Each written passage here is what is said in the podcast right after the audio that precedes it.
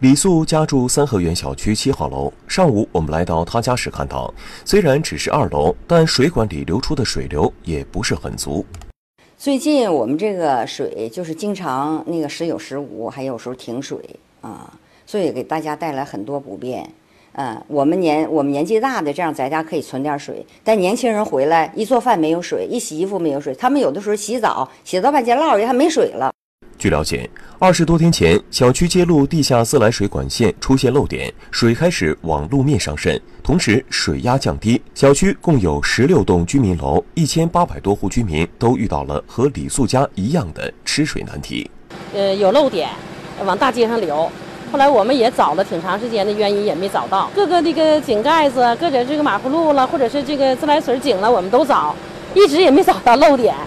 接到物业和辖区街道办事处的求助后，哈尔滨供水集团消防分公司派出义务抢修队来到现场查找漏点。就说，我们就怀疑往水箱那管漏了，漏了，但是具体位置找不着，我们就得就得挨个几个点进对进行开挖。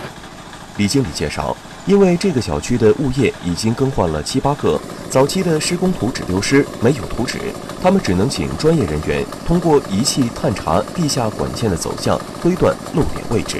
上方漏漏水嘛，他得往外翻，哪反挖哪，那有时候不是是窜过来的。为了不影响居民用水，整个过程抢修人员都是带水作业，这样居民家的水流虽然小，但还能维持日常使用。